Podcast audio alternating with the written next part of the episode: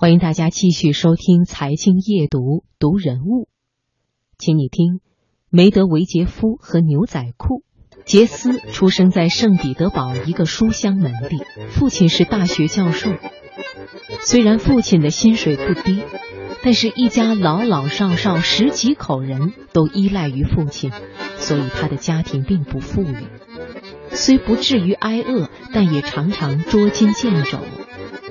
他至今都记得，在他十六岁生日的时候，父亲对他说了句：“杰斯，生日快乐。”所谓的生日礼物，也只是一支很普通的钢笔。而在他生日来临的前一段日子，他有意无意地向父亲透露出想买条牛仔裤的愿望，并在各方面都尽力表现很好。他本来以为父亲会送给他一条牛仔裤作为生日礼物，可是事实却让他倍感失落和痛苦，甚至愤怒。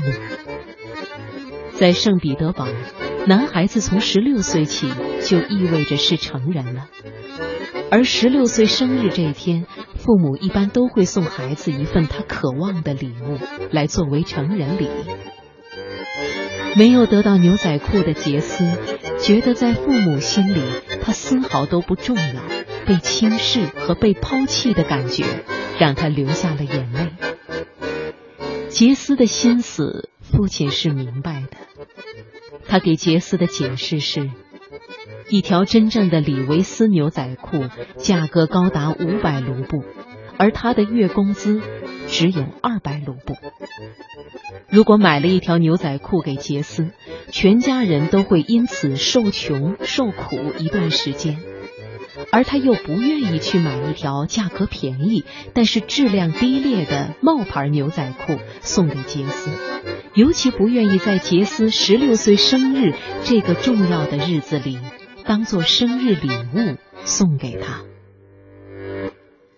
对于父亲的解释，杰斯根本无法理解，也不愿意去理解。他用眼泪和脸上的表情，无声的表达着自己的抗议。父亲并没有安慰他，相反很严肃的对他说：“我知道你此时的心情，但是别指望我向你道歉，我没有错。”只是没有能力满足你的愿望而已。从今天起，你就是大人了，不要轻易掉眼泪，因为它没有任何意义。或许你认为我不是个称职的父亲，那我希望你以后做一个出色的父亲，不要把你现在所承受的痛苦传给你的孩子。我一定会比你做得好。将来我要是做了父亲，我会送他无数条牛仔裤，会满足他所有的愿望，我会让他因为我感到骄傲。性格倔强的杰斯几乎是一个字一个字的说出这些话来。很好，我愿意将你说的这些话看成你的成人宣誓，但愿你不要忘记它，最好铭记在心里。父亲说完这句话就去上班了。杰斯站在原地，久久的咬着自己的嘴唇。虽然是父亲强行把杰斯气愤之下说的一番话看成是他的成人宣誓，但是杰斯接受了。他赌气要证明给父亲看。虽然仅仅十六岁，他就发誓。将来要做个有成就的人，有成就的父亲，让自己的孩子以自己为骄傲。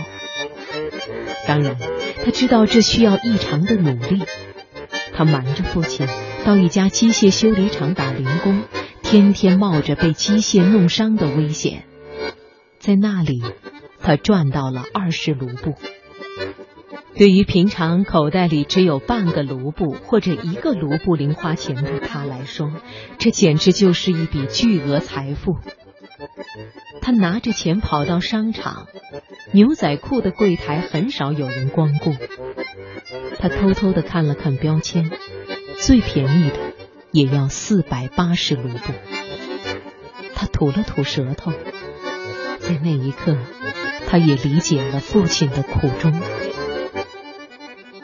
高中毕业后，很多要好的同学去工厂做了工人，这样能够减轻家里的负担，也有份稳定的工作，可以真正开始规划自己的人生了。而杰斯却执意要去读大学，在他看来，要想改变命运，有光明的未来，读大学是他唯一的捷径。杰斯从来都没有忘记自己的誓言，要做一个有成就的人，所以他坚定的要读大学，无论多难都要读。上大学时，杰斯因为成绩优异获得最高奖学金，但是钱仍然不够，为此他经常利用暑期勤工俭学到建筑工地打工，一个月就可以挣到三百卢布。而开学以后，他会找份清洁工的工作。无论多苦多累，他在学习上从来没有丝毫的懈怠。靠着半工半读，他一直读到了博士毕业。既要打工挣钱，又要学习成绩出色，杰斯注定要比别人付出更多。从读大学开始，他几乎很少能睡个痛快觉。在他们那一届的博士生里，身高仅一米六二的杰斯被导师称为身材最矮，但是最能吃苦的学生。这个叫杰斯的孩子，现在的名字是梅德韦杰夫。二零零八年三月二日，他胜利当选为俄罗斯新一届总统。在大选结果揭晓的当天晚上。四十三岁的梅德韦杰夫就像个调皮的孩子一样，给圣彼得堡的父亲打了电话，幽默地说：“你现在去问问我的孩子们，看看他们是不是为自己的父亲而感到骄傲。顺便说一句，我也和他们一样。”当年的杰斯早已经理解了父亲，在他看来，十六岁生日那天。父亲其实给了他最好的生日礼物，奋斗的最初动力。